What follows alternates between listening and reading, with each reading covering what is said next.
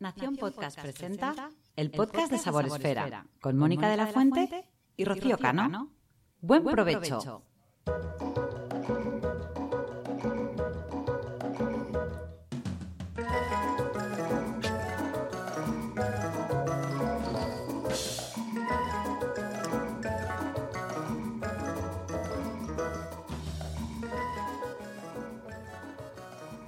Está marchosita, ¿eh? La canción. Sí, dan ganas de bailoteo, bailoteo. Como nunca lo escuchamos, Claro, ¿cómo estáis, amigas? Bienvenidas, bienvenidos al podcast de Sabor Esfera de la edición de mayo. Y casi, casi, casi nos vamos a junio ya. es que el tiempo confitado pasa volando. Pero, Totalmente, totalmente. pero estamos aquí, volvemos una vez más en esta en, en este podcast el más sabroso de nuestras esferas eh, de nuestra comunidad de sabor esfera pues para hablar mira mm, intentaremos va, va a caer seguro que caerá el tema del coronavirus no lo vamos a poder evitar pero bueno eh, intentaremos traer un montón de noticias, eh, hablar de temas que nos gustan mucho, de recetas, un poco de tele, un poquito de otros- otras cosillas, ¿no? ¿Cómo estáis? Lo primero, chicas, Mónica, Rocío, ¿cómo estáis? Pues yo ahora asada, porque vengo de caminar, así que me han pillado aquí, aquí te pillo, aquí te mato. Claro. Pero sí, es que ya hace calorcito. Mucho. Sí, hace un calorazo. Un calorazo hace ya.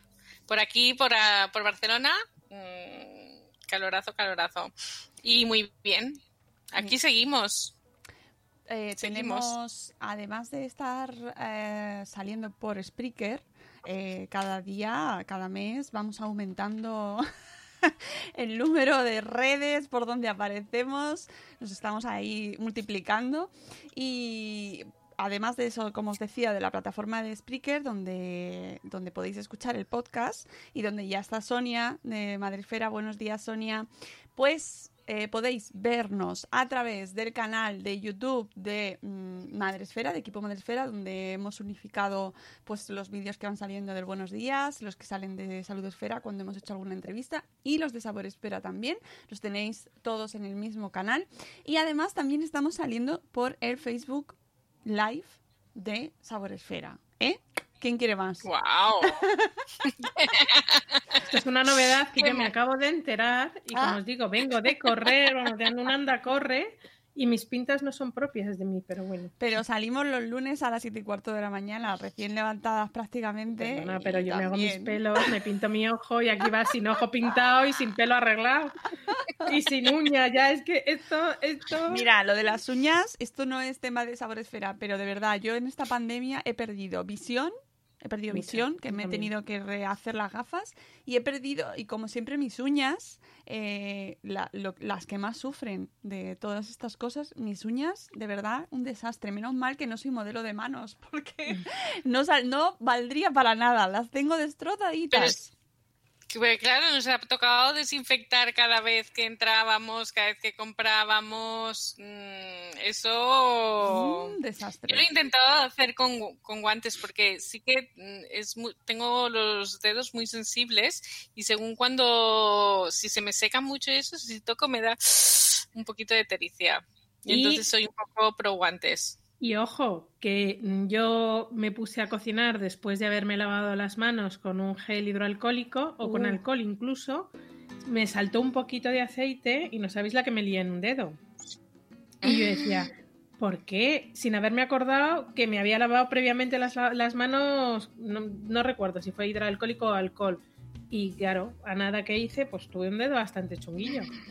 ¡Ostras! Ay, qué dolor. Bueno, amigas, Qué ya dolor. estamos aquí una- un mes más para eh, hacer nuestro, nuestro repaso mensual a las noticias gastrosféricas, saboresféricas, eh, del mes de mayo, que mm, yo no sé, hace parece que hace una vida que hablamos en la última ocasión, en el mes de abril, y bueno, parece que vamos saliendo ya, o sea, ya... eh, las noticias que traemos son esperanzadoras y, y- y se está reactivando todo. Eso sería la primera noticia, ¿no? Es que ya se están abriendo los comercios, se están abriendo los restaurantes, se están abriendo los bares, se están abriendo las terrazas. Con lo cual, bueno, Poquito a poco. ya parece que va el sector, aunque eh, con montón de medidas, que además las he puesto ahí por si queremos contarlas todas. pero, Y, pero y está. también un poco en- los supermercados, ¿no habéis notado cambio vosotras en los supermercados? Hombre, Mm, Bueno, yo es que más, decir, más cantidad, más variedad. eh, yo había cosas que no encontraba, ya lo comenté en otro podcast, por ejemplo, hierbas frescas, mm, cebollino, cilantro, perejil y esas cosas, ahora ya, ya hay. y os voy a ahora contar una primicia.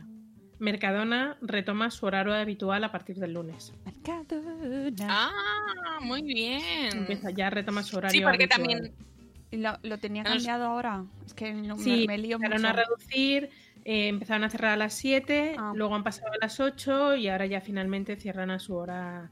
No sé si es su hora habitual, porque habitualmente creo que son a las 9 y media y no sé si lo van a dejar a las 9, pero bueno, que amplían un poquito más el horario nuevamente para retomar nuevamente la, la normalidad.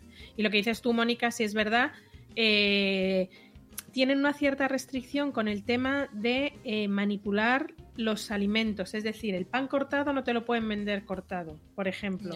El tema de las hierbas, hierbas frescas, si vienen bien envueltas, por eso, ojo, que, que ha Mm. sido una gran desgracia, por una parte al planeta le hemos dado un respiro con el tema de la contaminación, pero por otra parte le hemos vapuleado con el tema del plástico, cosa, cosa Uh, mala. sí. Porque ahora viene Es que todo. además que veníamos con la batalla contra el plástico y ahora ha sido Mm. en ese aspecto un pasito atrás. Uf, sí, sí, mañana, por cierto, lo hablamos en el podcast de Madre Esfera a las 9 de la mañana. Hablamos con Marta Sanmamed sobre este tema, eh, porque parece como que el medio ambiente ¡puf! Sea, ha dejado de ser importante, ¿no? Como teníamos otra prioridad, pues de repente ya, bueno, que, que vamos a preocuparnos de tirar las cosas a la basura o de reciclar, ¿no? Si hay muchas Claro, cosas es más verdad. importantes. Es que había, hay noticias de que el, el reciclaje había disminuido. Hombre, Es que Que, o sea, que cuando iba a tirar la basura, iba a tirar la basura. han ya cerrado está. los luego- puntos limpios también. Es eso, claro. que también ha dificultado mucho el tema de los puntos limpios. Los temas, Claro. no sé en el resto de España, pero aquí en Madrid, eh, los, los contenedores de ropa estaban precintados, con lo cual eh, la gente tiraba la ropa. Yo he visto la ropa, ropa tirada a la basura tal cual. En este momento que nos ha dado a todos por hacer arreglos de armarios, de cambiar cosas en casa, sí que lo hemos visto. Y es muy triste, y no es el tema, ya nos metemos en, en harina. Eh, es muy triste ver como que yo he tenido la oportunidad de salir prácticamente todos los días porque tengo animal y tú también, Mónica, y ahora has salido. Mm. Y, y estaba la ciudad muchísimo más limpia y ahora hemos vuelto a salir y vuelve allá a haber cosas en el suelo, independientemente de las mascarillas y los guantes, que, bueno, no sé por qué la gente los tira, pero ya empieza a haber latas de refrescos, ya empieza a haber papeles. Sí que no hemos aprendido, creo que No. decíamos que ya habíamos aprendido, pero creo que no hemos No, aprendido mucho. no, que va. No, para nada. No. Yo creo que hemos vuelto, que esto ha sido un pause y volvemos Sí. al, al inicio. Sí. Pero bueno, En fin, bueno, he traído por aquí por, eh, noticias eh, las eh, así como un poco de información general para la gente que, que quiere salir a, a tomarse algo a las terrazas y tal, pues un poco lo que se va a encontrar, eh, las medidas de higiene que se tienen que tomar en los, en los establecimientos ahora mismo, pues son básicamente eh, que se tiene que limpiar y desinfectar el equipamiento de terraza, eso hay que estar pendiente, ¿no? Entre un cliente y otro, o sea, eh, todas las superficies de contacto se tienen que limpiar y desinfectar. Se debe priorizar la utilización de mantelerías de un solo uso, eh, básicamente para evitar compartir elementos entre los diferentes clientes. Luego se debe poner a disposición Claro. del público dispensadores de geles hidroalcohólicos que ahora estamos todos ahí mm, pillando todo lo que va, o sea, como, cuando estaban en los hospitales, que a lo mejor ibas de visita y veías a todo el mundo que cogía y se daba y se limpiaba las manos. Bueno, pues ahora mismo lo, mi- exactamente igual. No dejéis de lavaros las manos, a- aunque Claro, nunca. estos dispensadores, ¿no? Eh, se fomentará el pago con tarjeta u otros medios que no supongan contacto físico. Se evitará el uso de cartas de uso común, por ejemplo, eh, optando por el uso de dispositivos electrónicos o pizarras ajenas, ¿no? Que no se tengan que tocar. Que esto también puede implicar, un- si se hace de una manera a largo plazo, puede traer un ahorro, por ejemplo. Los elementos auxiliares del servicio, eh, como vajilla, cristalería, cubertería, mantelería, se almacenarán en recintos cerrados y lejos de zonas de paso de clientes y trabajadores. Se eliminarán productos de autoservicio como son servilleteros, palilleros, vinagreras, aceiteras y otros utensilios que eh, son los que se van pasando de una, de una persona a la otra, ¿no? Y la ocupación máxima de los aseos será de una persona. Bueno, esto, pues bien, me parece bien. No Vale. son multitud. O sea que esto es lo que os vais a tener que encontrar. Esto como mínimo. Luego ya, ya estamos viendo, pues incluso gente que está poniendo mamparas, ¿no? Eh, ya como más mm, opciones eh, más Yo he visto- avanzadas. Yo he visto las dos opciones. Uno es que mm, entre mesa y mesa parece que estás en diferente bar, porque, pero porque tiene la posibilidad de hacerlo. Y he visto otros que creo que no son muy, no los propios propietarios del bar, pobres, sino los, los comensales no son muy conscientes o a lo mejor lo han, han estado dormidos los tres últimos meses y, y no saben lo que han pasado, porque los he visto como muy juntitos, mucho abrazo, mucho beso y tú dices que no, que no, que no, que no. Ya, Pero bueno, me imagino que será poco a poco acostumbrarnos, eh, mentalizarnos, al igual que ya el uso de las mascarillas, poco más o menos ya es parte de nuestra piel y ya no se nos olvida. Cogemos verdad. las llaves, el móvil, la cartera y la mascarilla. Es me imagino que el tema de los bares esta semana ha sido, eh, bueno, la novedad y estábamos todos deseando salir a la calle. Imagino que se hará todo con más tranquilidad. Sobre todo por el sueño de los vecinos, que yo debajo de mi casa tengo una- un, Uh. una- un bar y ayer a la una de la mañana todavía seguían en el bar. ¿qué dices? Sí. Ostras. Madre mía, la gente tiene ganas de... Sí, pero hoy es jueves.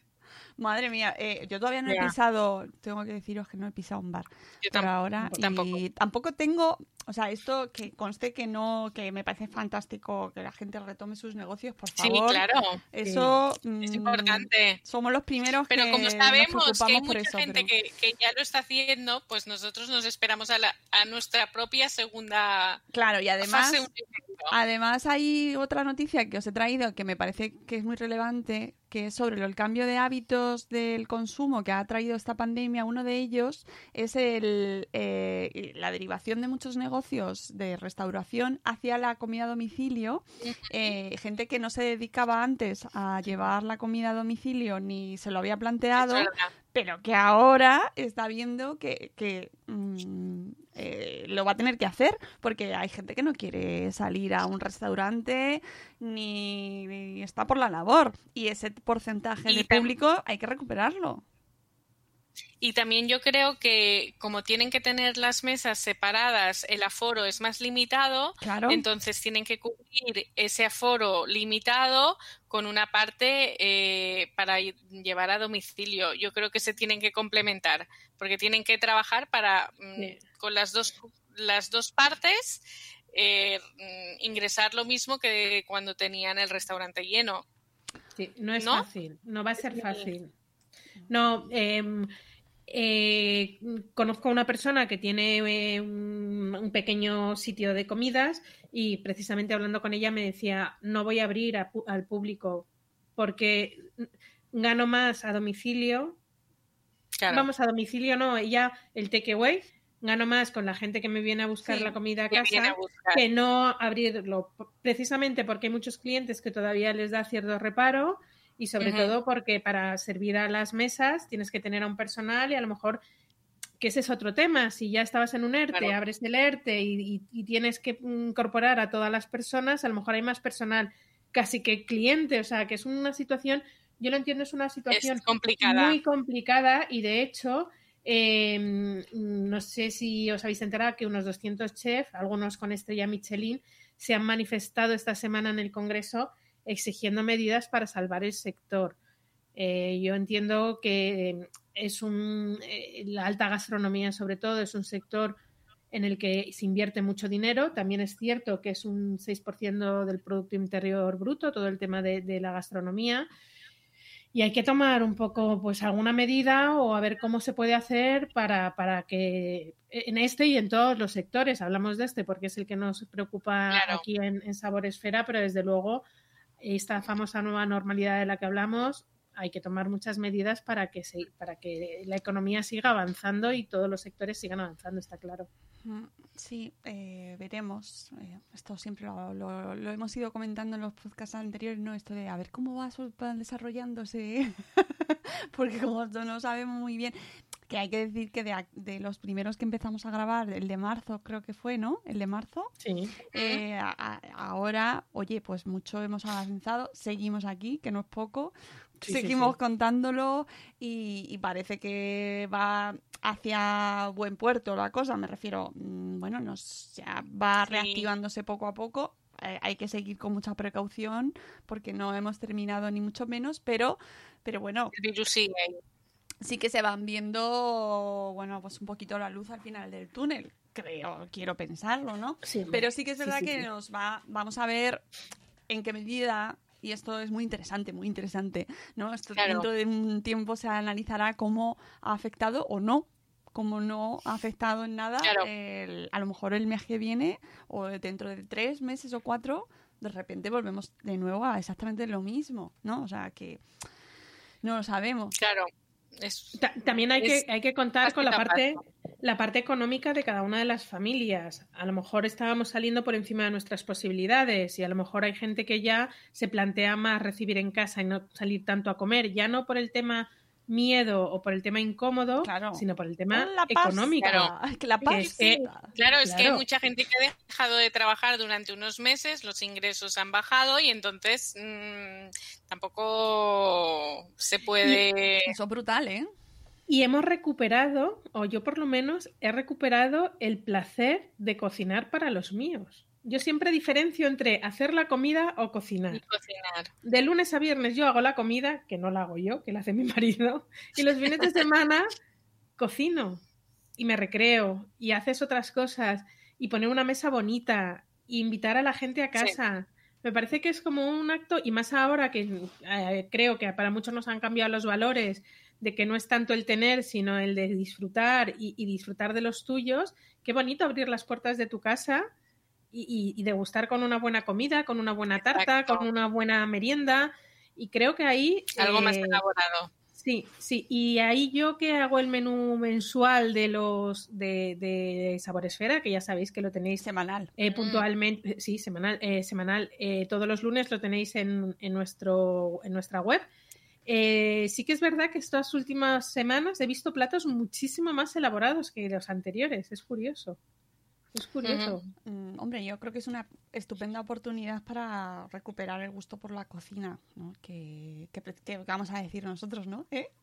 Y además que podéis escuchar maravillosos podcasts de recetas y de gastronomía y leer blogs sobre, sobre cocina que mm, yo animo a la gente a que se ponga a ello, por favor, que sabemos que hay mucha gente que está ahí, es que no sabéis de hacerlo, por- no dejéis de hacerlo, no dejéis de hacerlo porque luego hay un montón de gente que busca información en estos momentos de cómo se hace tal cosa, cómo, voy a- cómo hago unas migas, cómo hago el gazpacho, que ahora nos lo va a contar Mónica, por ejemplo. Mm, Bueno, claro. pues, pues eso, al final tiras de, lo que tienes más cerca y tiras mucho de blogs. Yo, yo eh, durante estas semanas he utilizado un montón los blogs para hacer recetas y he hecho mucha repostería, mucha repostería. Y os tengo que contar que me he hecho una experta ya, llevo como cinco o seis. eh, eh, un- en una especialidad japonesa o taiwanesa, no sé si es taiwanesa, de Taiwán, de eh, la castela, que es un bizcocho. Eh, ¿No? Bueno, bueno, bueno, bueno. Bueno, bueno, me estoy Pero mujeres, trae, se trae un trocito para compartir. Me ¿no? Al, menos, caro.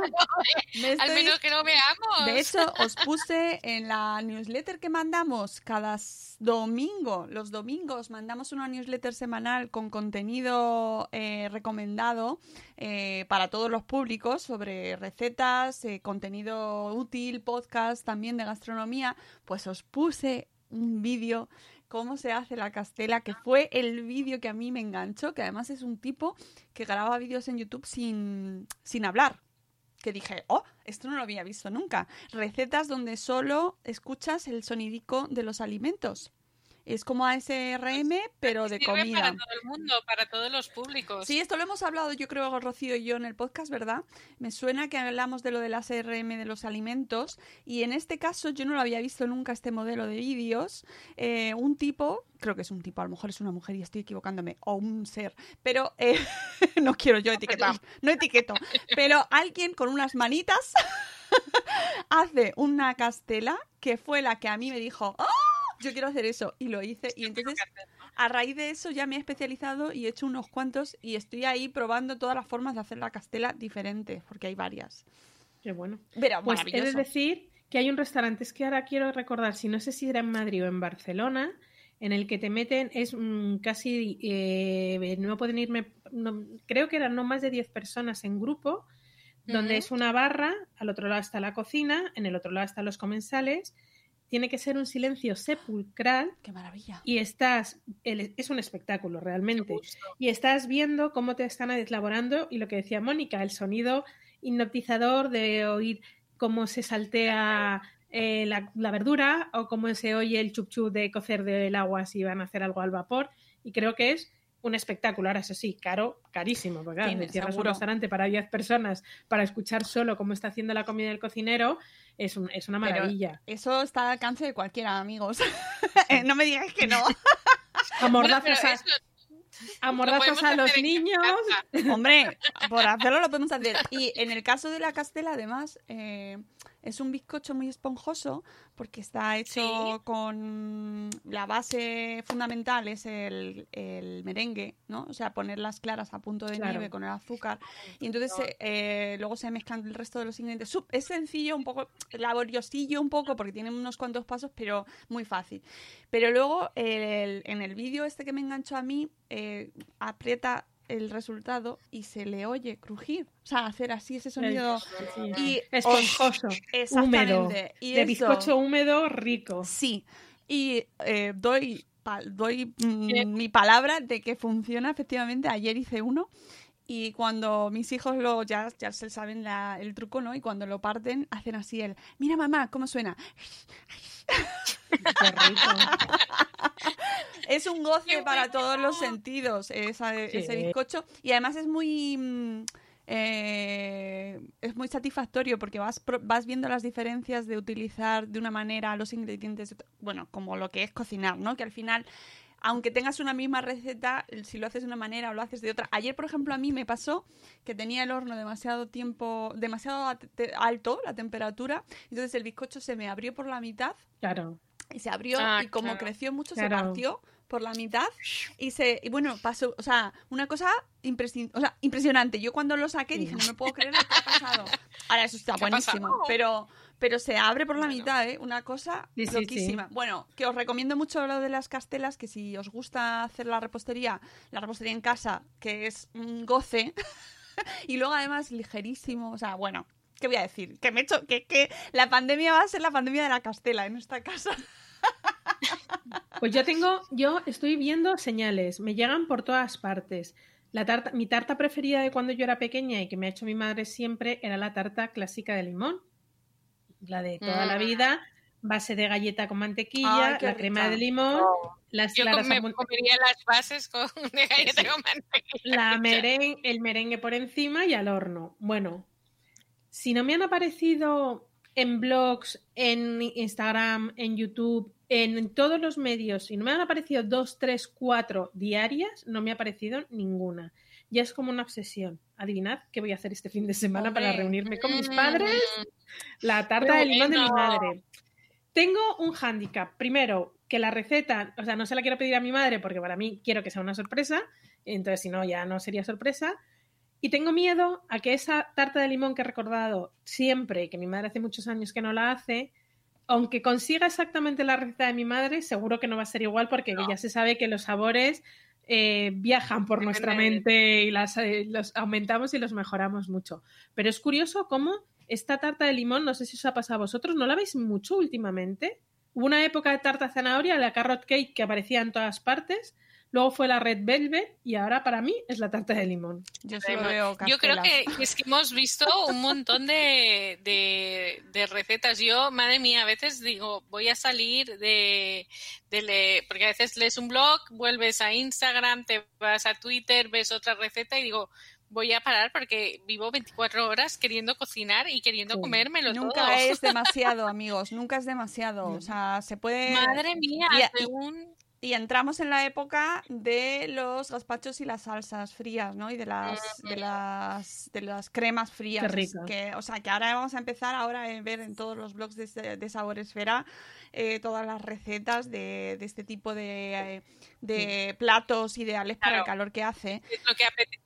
Claro, ¿no? Que se nota un montón. Yo, por ejemplo, eh, desde que empezó el confinamiento, antes era un poco más desorganizada, pero ahora me organizo súper bien. Y hago una compra, intento que sean 7, 10 días. Entonces, eh, yo me doy cuenta de las, porque las tengo en archivo, las compras, porque me las hago a mano, así, listita, jamón, aceite, atún.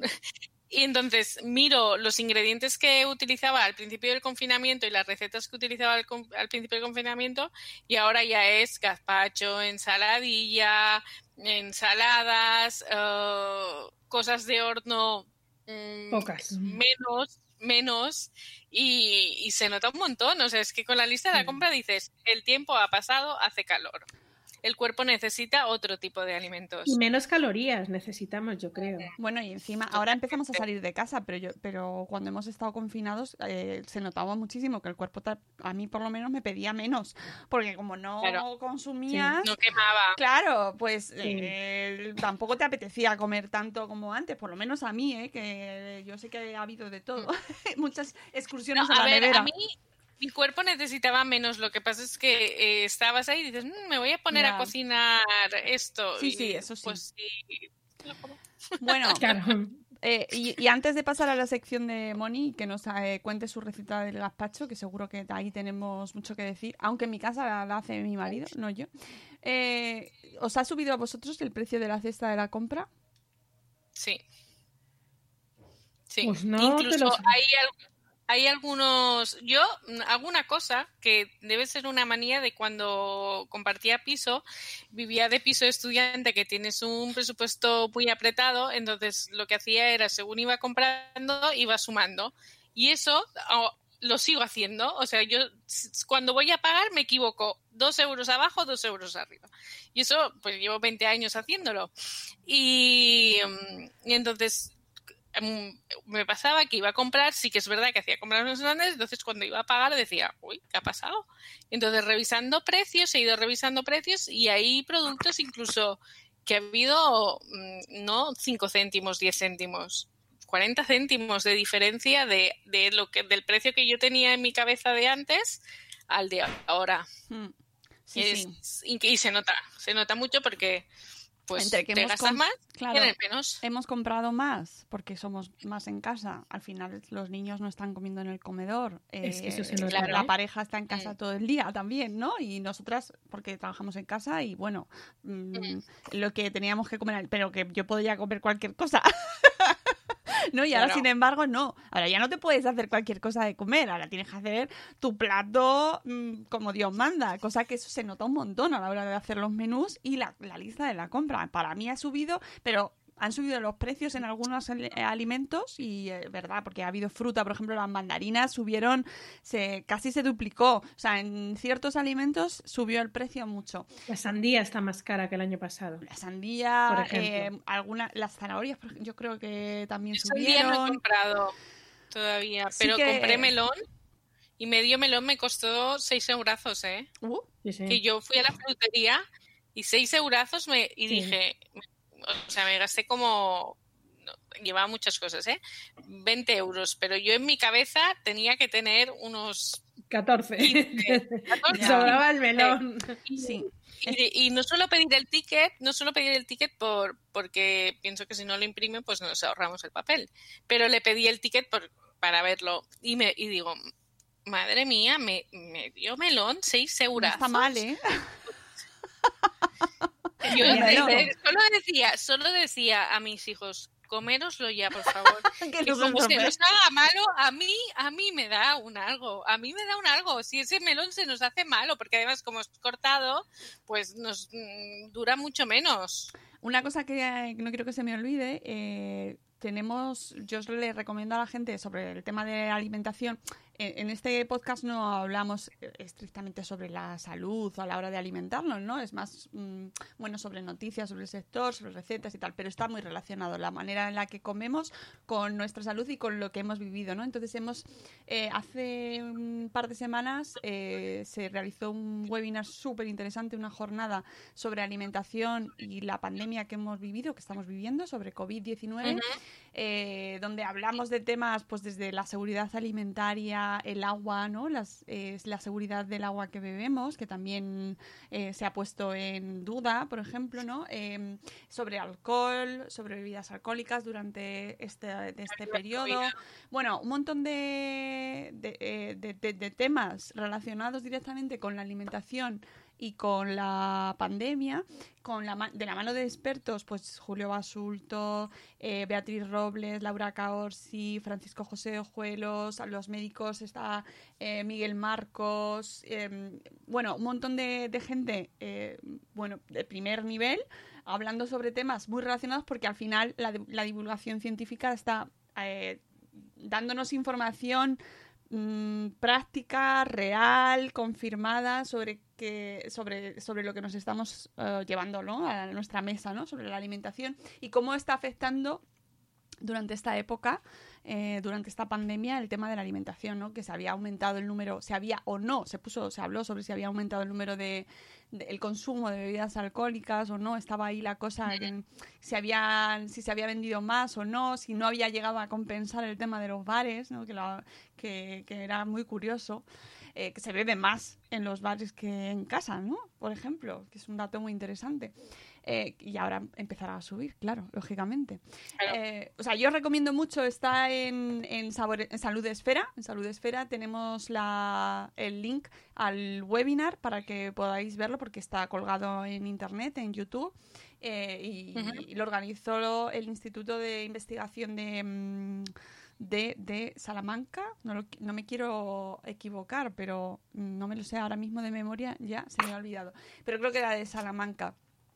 Y bueno, fantástico, que se aprende un montón. Así que, y no van, van unidas. Interesante. Eh, van unidas la salud y la alimentación, así que siempre es recomendable. Totalmente. Y dicho esto, vamos con tu sección, Moni, que hoy nos traes eh, una mm, Clásico. un clásico. Espera que voy a ponerle la musiquita, que yo creo que es esta.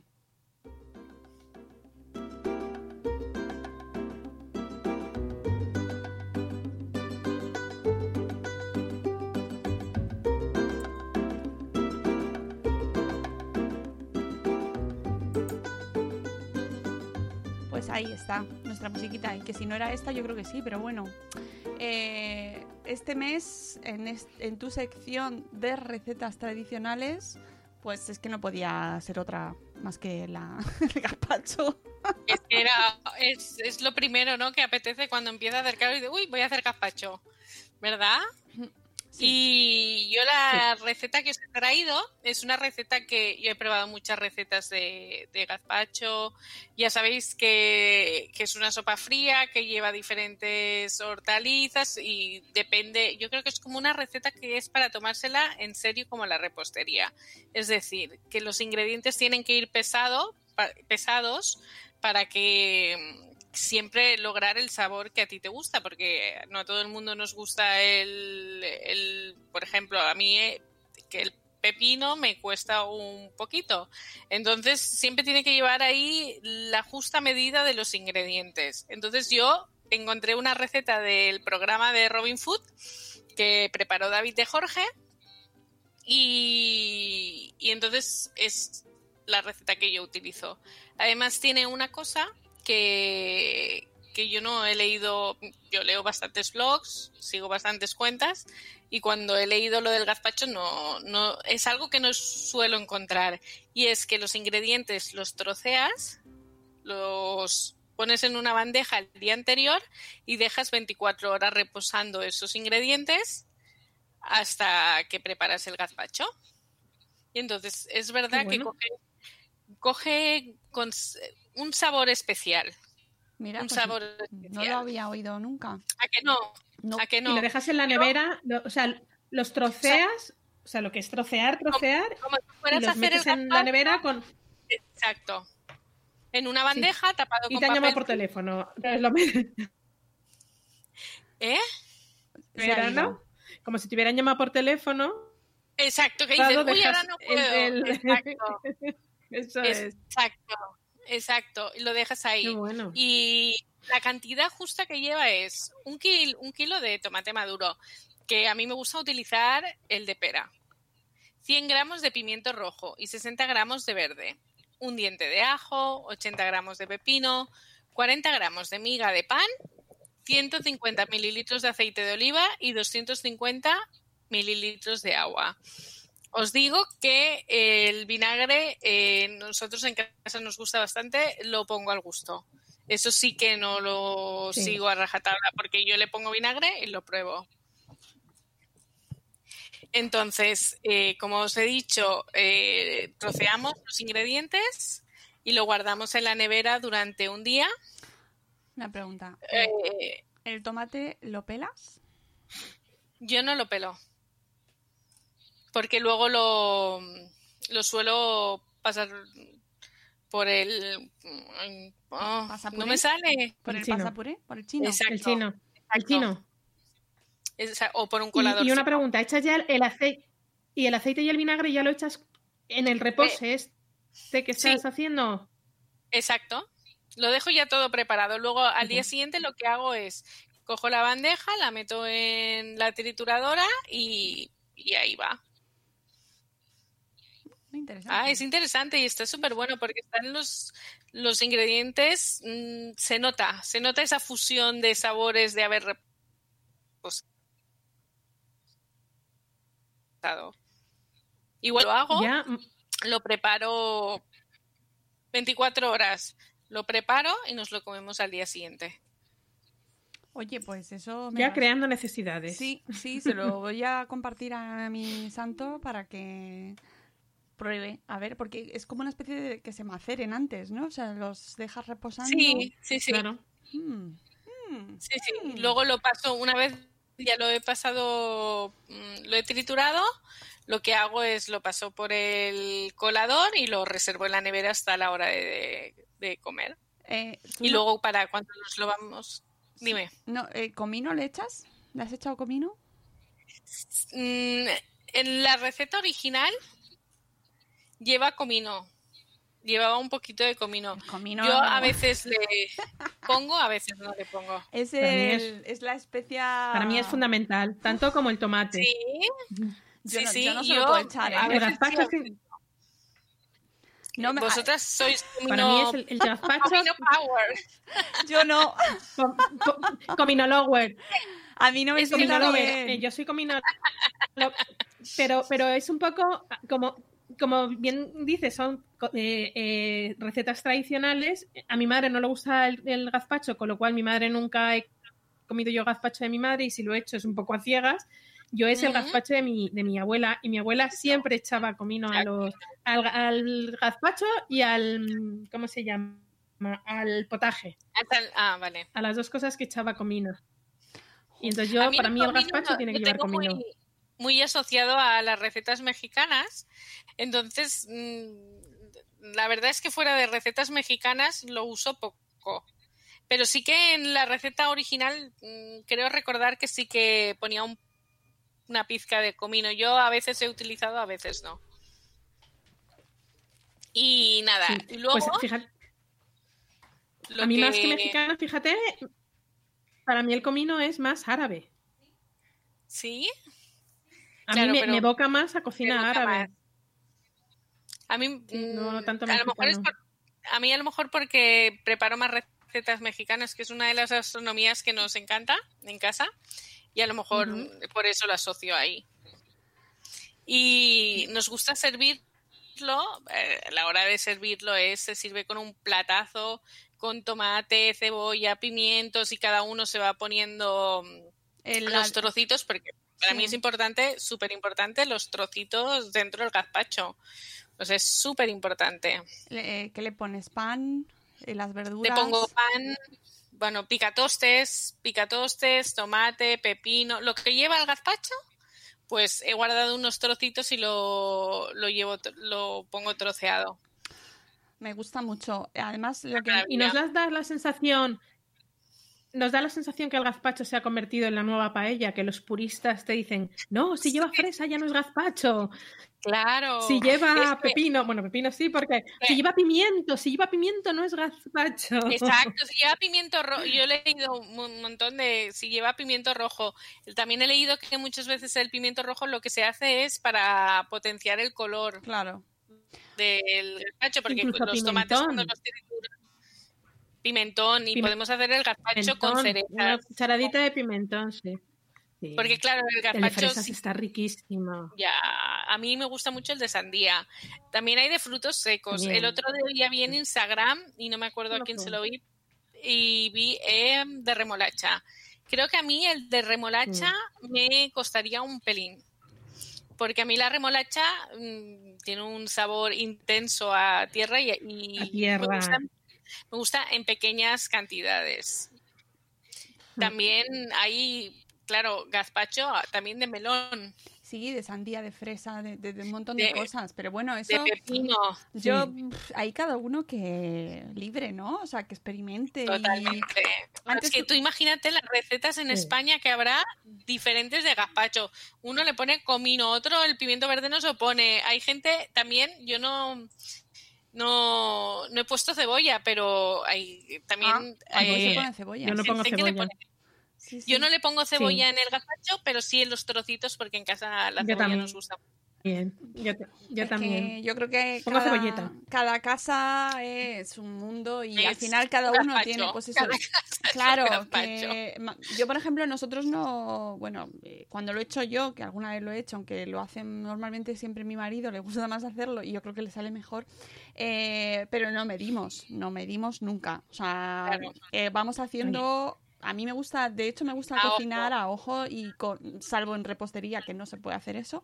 Eh, en el resto de cosas me gusta ir probando porque porque es verdad que los tomates, por ejemplo, no tienen nada que ver un tomate con otro tomate, ¿no? O sea, me refiero que a lo mejor mm, tú los estás haciendo con los de pera, que a a lo mejor no yo uso los de racimo, ¿no? Los de ramas. los de rama.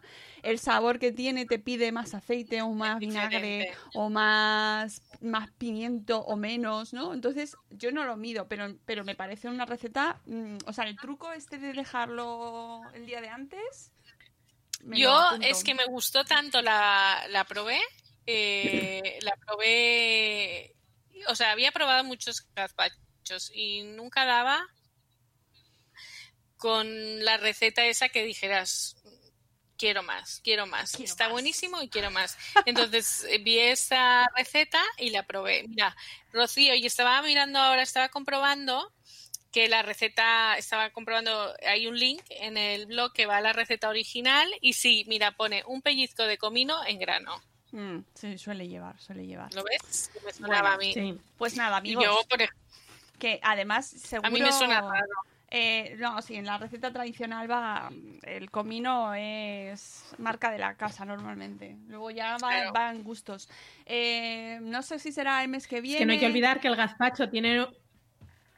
No te iba a decir que el gazpacho tiene un origen andaluz y la comida, Claro. la cocina andaluza está muy influenciada por la comida árabe. Y el, y el Claro, que es comino, lo que es que lo que hablábamos antes, el comino está en prácticamente en todos los eh, platos eh, árabes. Así que, pues sí, comino. Y Com- bienvenido Comino los platos, los platos Hemos llegado a la conclusión. No lo ves. Pues mira, la próxima vez que lo haga, ahora no, porque hice el otro día, es que que cuando voy a preparar el, pro- el programa, que digo, voy a hacer esta receta, pues la tengo que comer porque Mm. eh, eh, eh, me entran No, no, ganas. yo, digo, en cuanto cuelgue, "No". yo voy a hacer gazpacho hoy. Tengo, yo tengo todo para hacer gazpacho. Y hoy hago gazpacho. Hoy en Quiero casa se foto. come gazpacho. Queremos foto. No, hoy no, mañana, mañana, mañana. Mañana. porque hay que dejarlo. hay que Mañana, dejarlo. Mañana, mañana. Se lo voy a Lo voy a decir, se lo voy a decir a reposar. mi Sí, sí, lo voy a ¿A santo. vosotras qué os gusta, clarito o espesito? Porque a mí, mm, ahí el otro día, cuando comimos gazpacho, en casa me dijeron, "Mm, has querido hacer salmorejo y te ha salido gazpacho. Oh, el salmorejo, qué bueno. oh, buenísimo. Es que a mí me gusta, me- no me gusta muy aguadito, me gusta eh, más espesito. Y como lo hago yo, pues lo hago a mi gusto. Lo siento. La verdad es que ahí que en casa me hay, dijeron, has Pues querido hay un hacer. Salmorejo y no te ha salido. No sabría decir Yo a mí más líquido, yo creo. Más licuado porque no uso, no uso pan. Yo no uso Ah. pan, entonces Claro, no, entonces. no uso pan. Claro, te Sí queda que más uso líquido. pan para los queda Los más trocitos. líquidos. Sí, sí, sí. Sí, sí. Tu cámara se queda paradilla de vez en cuando, Rocío. Te quedas como mm, Pues en sé. espíritu, pero no te preocupes sé. porque te seguimos escuchando. bueno, pues he hecho la receta de, em, del riquísimo gazpacho que Mónica siempre nos dejas con ganas de, de comer. Es que un gazpacho y cuando vienes cuando hace mucho calor, que llegas a casa, que has estado el día afuera, que has ido a la piscina, que has ido a la playa y Ay, qué rico ¿Qué hay que lo tienes en la nevera, fresquito. Bueno, pues hecho ya os dejamos con ganas de tomar el gazpacho y nos vamos a la tele. Venga.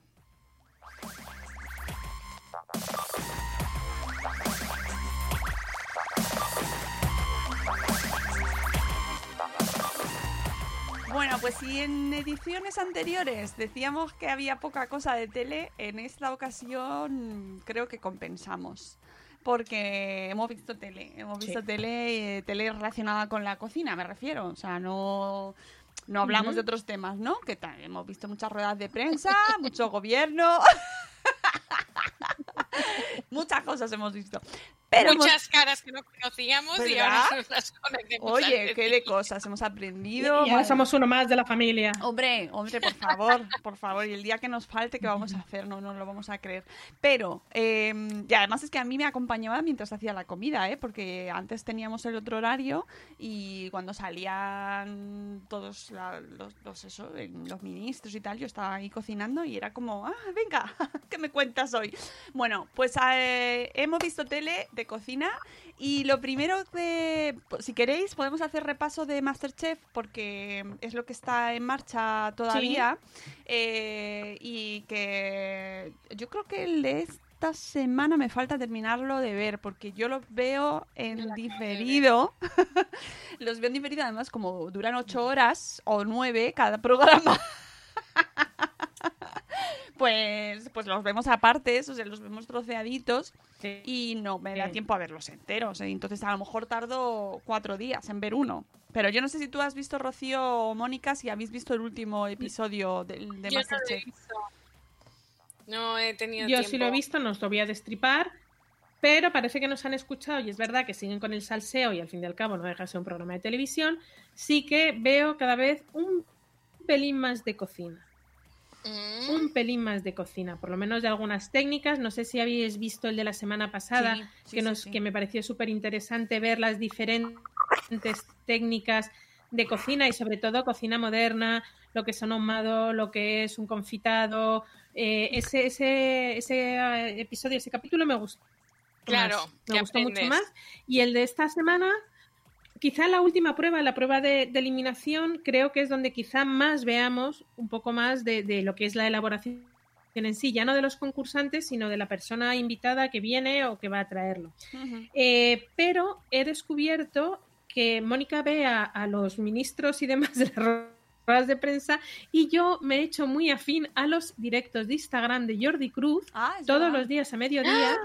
¿Qué ¿Qué? dices? Va contando cómo hace su comida. Muy bien. Ah, Por ejemplo, el día de la, el día mm, ay, qué fiesta habéis tenido en Barcelona. Es que siempre confundo la Merced con, con San Jordi. de Montserrat. Ahora, cuando, que habéis tenido hace relativamente poco. La Merced, ¿no? no, la Mercedes en septiembre, el 24. No, pues eh, septiembre. Es lo, pues eh, una fiesta. Eh, ha sido eh, era el, el San- Santo de ah, ¿No es la Virgen de Montserrat? Sí, Esto, ha sido es que poco. siempre las mezclo. Eso es, pues eh, su, para su hermana Monse hizo una tarta de fresas Madre. impresionante, Oh, impresionante. El paso a paso, cómo se hace. eh, hizo también hace poco unas costillas, me parece que fue, o sea, que te va contando su, su comida, lo que va a hacer un arroz, un arroz muy rico también hizo. y, está chulo, está chulo porque quizá es la parte que a lo mejor nos falta en Masterchef de verle cocinar o de ver cocinar a los, a los mm, invitados, pues esta parte nos la está facilitando en Instagram. Pero ya veréis cómo esta semana eh, la prueba final a mí me gustó mucho, me encantaría hacerla, la receta, y estoy segura que si investigamos encontraremos esa receta, pero estaba muy chula. Ya a mí me gustó mucho el pescado que hicieron la semana pasada eh, con el hojaldre por fuera. Eh, me pareció un platazo, o sea, me daban ganas de comérmelo. Relleno con las gambas. Eh, bueno, me gustó un montón ese plato, la verdad. Mm, me lo apunté para hacerlo en casa porque me pareció muy difícil. O sea, tenía ya a mí que me den los filetes hechos ya, ¿eh? yo no voy a sacar los filetes en casa.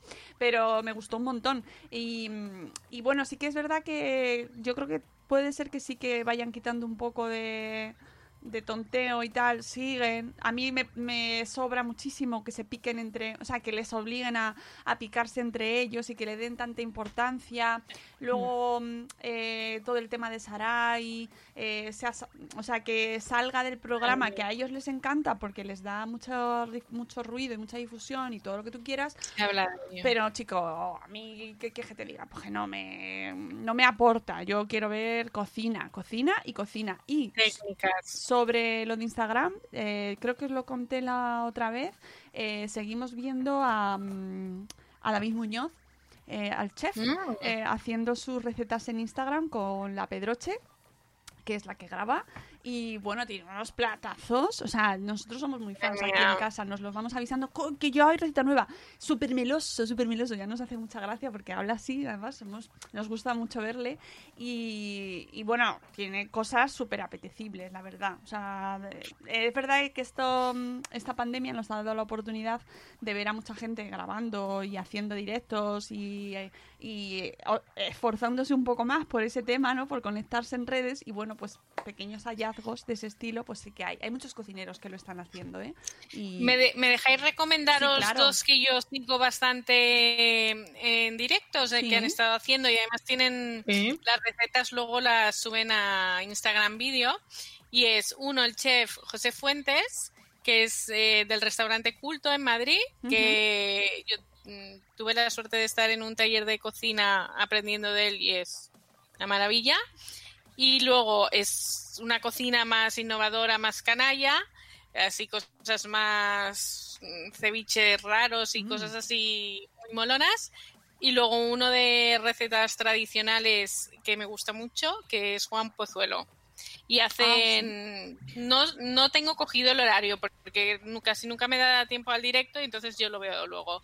Pero que os recomiendo esas dos cuentas para... Bueno, ahora yo creo que ya empiezan a trabajar y empezar a ver menos. Pero bueno, toda esa información que tenemos de todas esas recetas que han preparado, eso se queda para la historia. Hmm. Eh, Qué pena que no lo publiquen en un blog. Sí, sí, sí, Ahí está, ahí está, Mónica. Gracias. Pena que no, porque luego lo pierdes, pero sí, es verdad. Sí que es, verdad. Recopiladlo todo en vuestro blog. El índice, el, el, índice, a ver, que lo cortés no, quite lo, no quita lo valiente, si lo podéis hacer las dos maneras. Que sí, que sí, que no digo que no, que, blog, que conectas. a Instagram. Claro, pero luego llévatelo al blog, por Dios.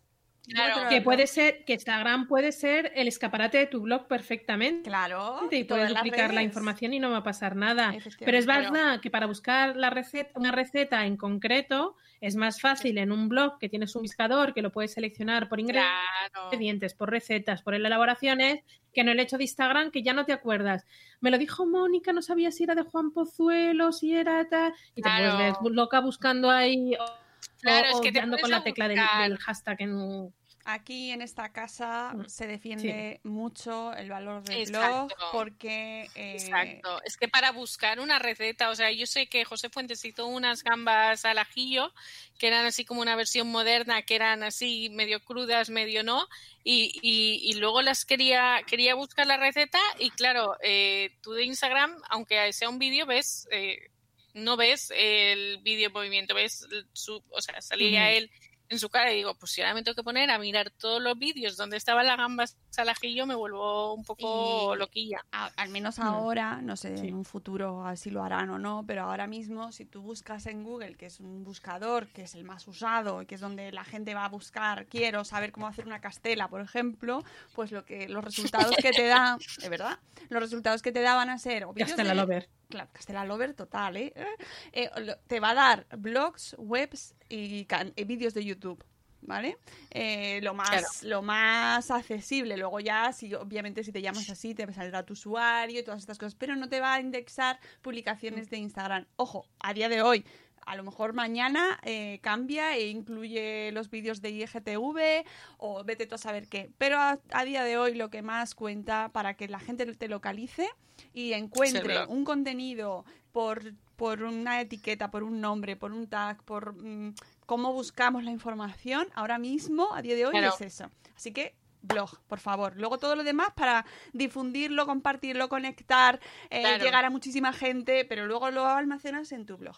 Eh, luego, más cosas que hemos visto en la tele. eh, bueno, esto me ha encantado porque es que me lo he pasado muy bien y mira que me costó al principio, pero luego ya conseguí pegarle el empujón final. Es el, un programa que hay en Netflix que solo tienen una temporada, ya lo he mirado y solo hay una, que es el programa... Eh, no lo sé, espero que haya más. ¿Tú no quieres que haya más? Sí, creo que es el programa que vas a decir. Sí. Eh, exactamente, ese, pues, ese, ese que estás pensando. Todo el mundo a la mesa en Netflix. eh, yo os voy viendo todos los programas que puedo, que van saliendo de cocina en, en todas las plataformas que existen a nuestra disposición, que son bastantes.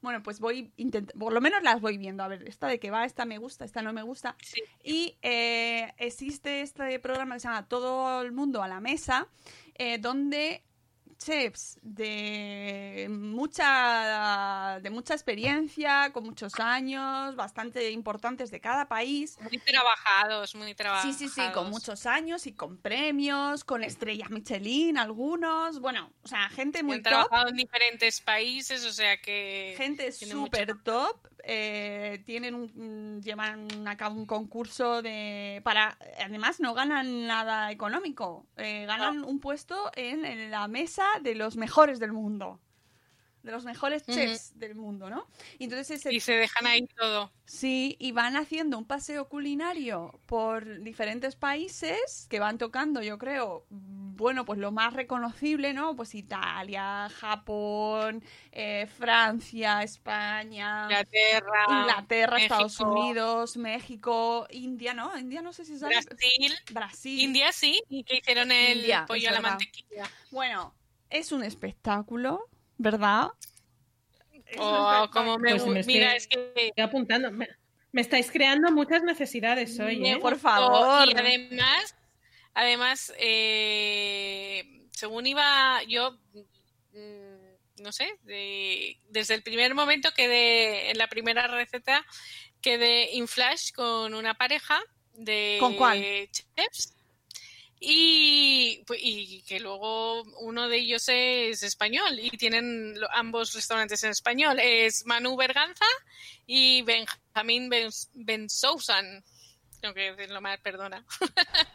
y me quedé, o sea, me encantó su estilo. mm, Y luego cuando descubrí que, mm, que Manu era español, pero claro, es que ha trabajado en... Son maravillosos. Guau, es, que, es que además es gente joven que dices, Son Pero, majísimos todos. mía. Yo acabé. hay, mucho, hay, hay mucho talento. Bueno, bueno, pero es que además Muchísimo. el, hay mucho talento. el- el- el cómo se ha llevado el programa está, me gustó mucho porque eh, se ensalzan muchísimo sus capacidades desde un punto de vista muy, muy, muy gastronómico. Es decir, se hacen sus perfiles personales y te cuentan pequeños detalles de su vida, dónde han trabajado, cómo han sido, no te van dando te van dando según van pasando los programas un poco sus pinceladas, pero no entran nunca en un tema personal, y es Personal. todo eh, a nivel de cocina, de superación, de aprendizaje, de, de, de colegueo, ¿no? De cómo trabajan entre ellos. Eh, hay algunas además- parejas que se enfadan, que las dos Exacto.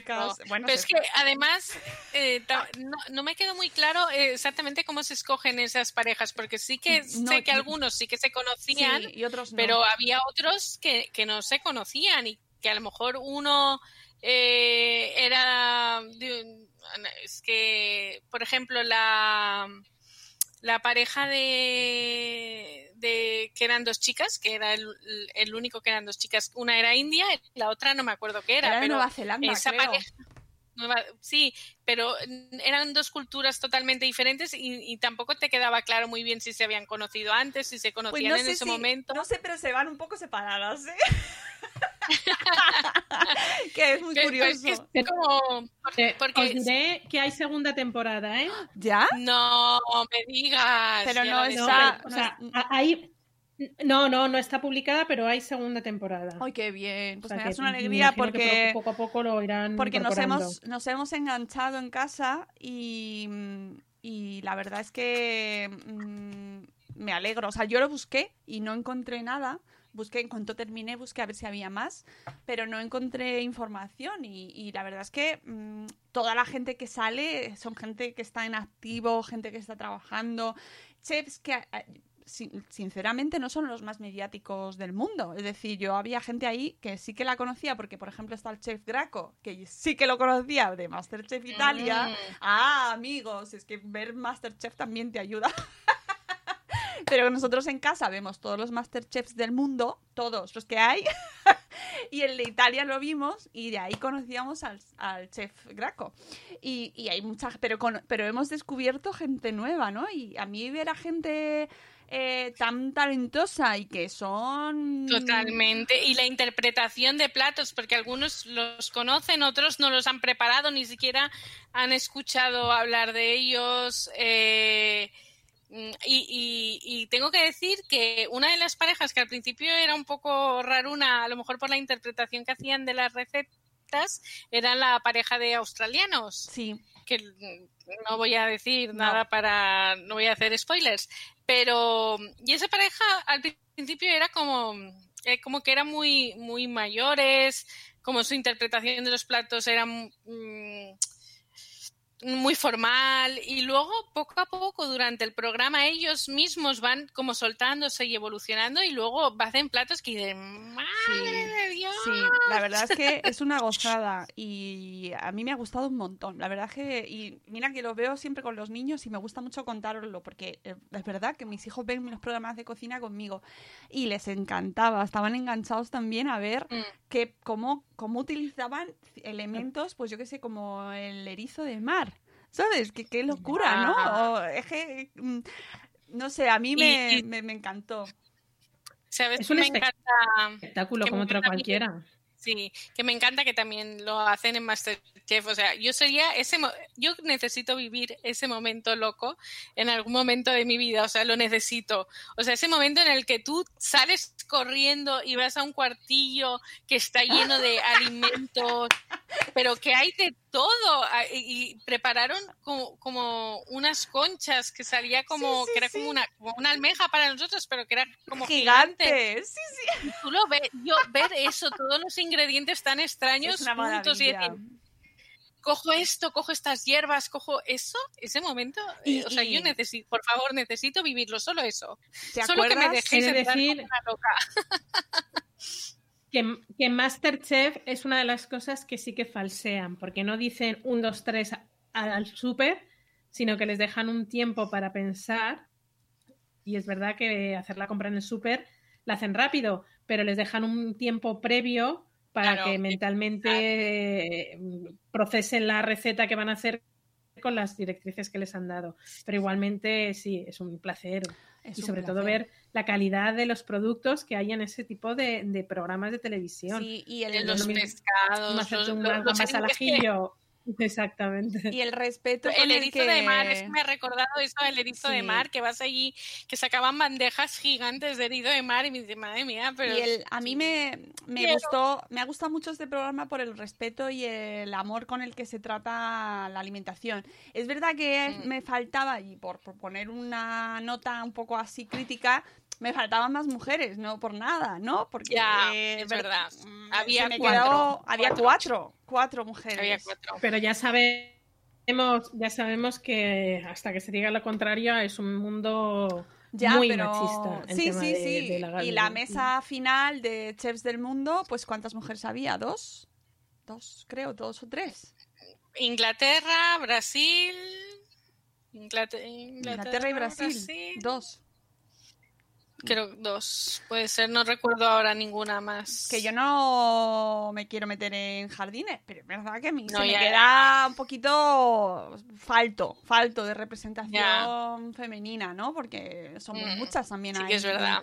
Pero bueno, en fin, que espero que sea eh, cuestión de tiempo, y- pero que sé Sí. que hay muchísimas mujeres que podrían estar perfectamente ahí, ¿no? Lo que no sabemos Totalmente. no sabemos el proceso de selección, no sabemos cuánta gente se ha presentado, cuántas mujeres se han presentado. Sí, se han podido presentar, porque eh, lógicamente Claro. tienes que tener las eh, condiciones para poder presentarte y que alguien esté Claro. trabajando por ti o algo así, ¿no? Me refiero Claro. a eso.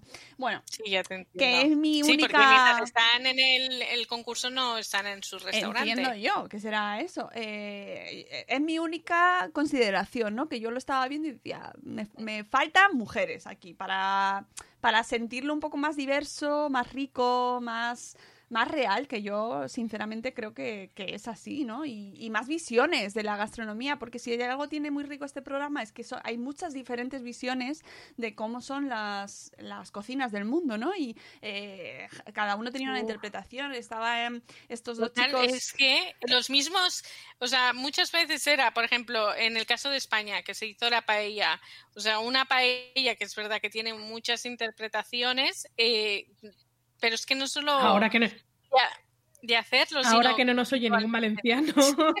Bueno, pero es verdad que se hacen algunas cosas que es verdad que dices, madre mía. Mm, Pero, pero a mí Ya. me faltaba el toque, eh, pues ese, más de.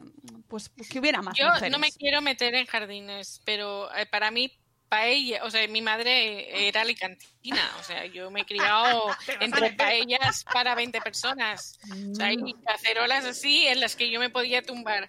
Y, y para mí, lo, para- mi interpretación de paella, sí que es verdad que hay una paella valenciana que lleva unos ingredientes y se hace de una manera determinada, pero para mí personalmente yo entiendo paella cuando lo haces en el recipiente de paella.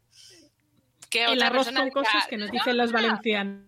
Exacto, por ejemplo, si yo hago un arroz negro arroz en una paellera, mm, creo que es una paella de arroz negro, pero porque es el, para mí el, Sí. eh, porque un recipiente para mí eh, me gusta que sea de hierro, o con unas características y no en una sartén. Entonces es una paellera, Pero paella. bueno, yo creo que eso es para hacer es un un jardín, podcast un entero jardín. monográfico. Sí, sí, sí, sí. Se da para. Oye, un monográfico de para el mes paellas que viene, o para el mes que viene arroces. podemos hacer una paella. ¿Y Ah, si pues, hacemos una paella? Pues supuesto. nada, fantástico. Tú te metes ahí en Arroz ese jardín. Paella. Paella, no, te No. met- La guerra. Un Arroz, arroz hecho- tipo paella. arroz hecho en paellera, paellera, arroz hecho en paellera, Eso es. con su buen frito, No, tampoco. Nada, Ah, Tampoco, bueno. Moni, porque paellera es la persona que hace paellas. Y no Bueno, es el Arroz recipiente. hecho en paella. el pa- la El recipiente paella. es la paella. Vamos a Ah, dejar pues Y este soy la paellera es la que hace la paella. Hacedme caso. Lo dejamos para el mes que Veo- viene. ¿Vale? Si no vengo es porque Exactamente. Eh, amenazas y presiones. Han hecho las fallas a- con Mónica. A Mami Stars, Moni Stars Cook, Mami Stars Cook, que me lías muchísimo con el nombre. sí. A Mónica. Cánovas, por favor, todas las recriminaciones. Nosotros no tenemos nada que ver. y, y no compramos paella congelada. que vamos a cerrar, y- pero antes quiero recomendar. Arroz con cosa hecho en paella, Bueno, eso. ¿vale? Vale. Pero decimos congelada no, pero nos hace muy, muy mucho favor El caldo de el paella. preparado de paella de caldo aneto. Maravilloso. El caldo de Aneto. paella de aneto es el gran descubrimiento de esta casa. Bueno, Totalmente. es que una pae- un, un arroz con cosas, paella o lo que sea, sin que ese granito de arroz absorba un buen caldo, Nada. es aguachirri. Eh, Eso quiero- no sabía nada. Amigas, que quiero que nos tenemos que ir, eh, simplemente Vale, vale. recomendar, eh, aparte de este programa de Todo el mundo a la mesa, que nos ha encantado, un documental que no he visto. Así que para el próximo os invito a ver. verlo y lo veré yo también, que se llama el documental, es una serie, ¿eh? es una serie documental, se llama ¿Pueden los chefs salvar el mundo? Bueno, mm, tenemos por ejemplo a José Andrés hablando, a Andoni Luis Aduriz, que precisamente Andoni Luis Aduriz sale. sale en Todo el Mundo a la Mesa porque es el chef que representa a España como uno de los mejores chefs del mundo. Mejores. Eh, y bueno, mm, tengo que mirar a ver de dónde está, eh, dónde está, dónde se puede ver, pero tenéis los... ¿Qué plataforma? Sí, en qué plataforma, pero creo que está en YouTube. Eh, Ah. Si buscas Chef- Camp Chefs Save the World, lo podéis encontrar. Y tiene tres episodios por ahora, que Pues yo sepa. Es de Utopic Food, ¿vale? Y, y bueno, pues eh, eh, los chefs eh, se trata de 15 reconocidos cocineros a nivel internacional que comparten sus pensamientos, preocupaciones e inquietudes sobre la producción y seguridad alimentaria. O sea que me parece mm, Qué interesante. muy interesante. Es de National. Geographic Asia. O sea que se ha, delan- se ha de- eh, celebrado el, pil- el- se estrenó el piloto el 22 de abril en el Día de la Tierra en el 2000 de este año, de 2020. Así que yo os emplazo a verlo y lo comentamos si os parece en el próximo Sí. episodio. Sí. ¿vale? Perfecto. Y amigos, nos vamos. Con Nos la vamos, paella otra nos parte. vamos. No sin antes recordar que tenemos la última semana para participar en el concurso de Aneto, que este reto de este mes era una sopa solo con cuatro ingredientes, que parece fácil pero no lo es, que No. aunque empiece a hacer calor, aunque sea una sopa fría, siempre una sopa está- es bienvenida. Y eh, recordando también que tenemos un post de eh, un carnaval de post del hummus, que yo pensé Mm. que iba a haber muchos más recetas de hummus y yo estaba con- frotándome las manos porque hay miles de recetas y yo quiero salir del clásico hummus de garbanzo y, hay más. Y tenemos también otro de atún. Recordad que la semana pasada era de atún. Vale, perfecto. Pues, Perfecto. y- Y seguro que el mes que viene sacamos mucho. Hombre, y además os recuerdo que tenemos pendiente, pero que ya queda muy poquito para saberlo, los finalistas de los premios Madre Esfera. Uy, es verdad. Ostras, es En- verdad. Sí, sí, sí, ya vamos recuperando. Dentro de la nueva normalidad también entran los finalistas de los premios Madre Esfera con la categoría de Sabor Esfera. Por primera vez, el primer año. Así que estad atentos porque eh, ya queda muy poquito, yo lo dejo ahí, eh, para conocer los finalistas y ver qué Madre pasa. mía. Hay muchas ganas, hay muchas ganas. Y nada, que podéis seguirnos en saboresfera.com, donde ahí seguimos eh, pues trabajando, creando novedades, que volveremos el mes que viene, en junio, que ya es la semana que viene, pero bueno, que se hará lo que se pueda. Volveremos Finales en- de junio. Ah, pues sí, supongo que volveremos a finales de junio, salvo que el mundo se acabe, en cuyo caso aprovechad, comed bien hoy y haceos un buen gaspa- gazpachito con la receta que nos ha traído Mónica, que ha sido un placer Para mañana. conoceros eso para mañana. Amigos, nos vamos y que os cuidéis mucho, que hasta el mes que viene y buen provecho. Me lo he pasado Adiós. muy bien. Gracias igualmente. Adiós. Adiós.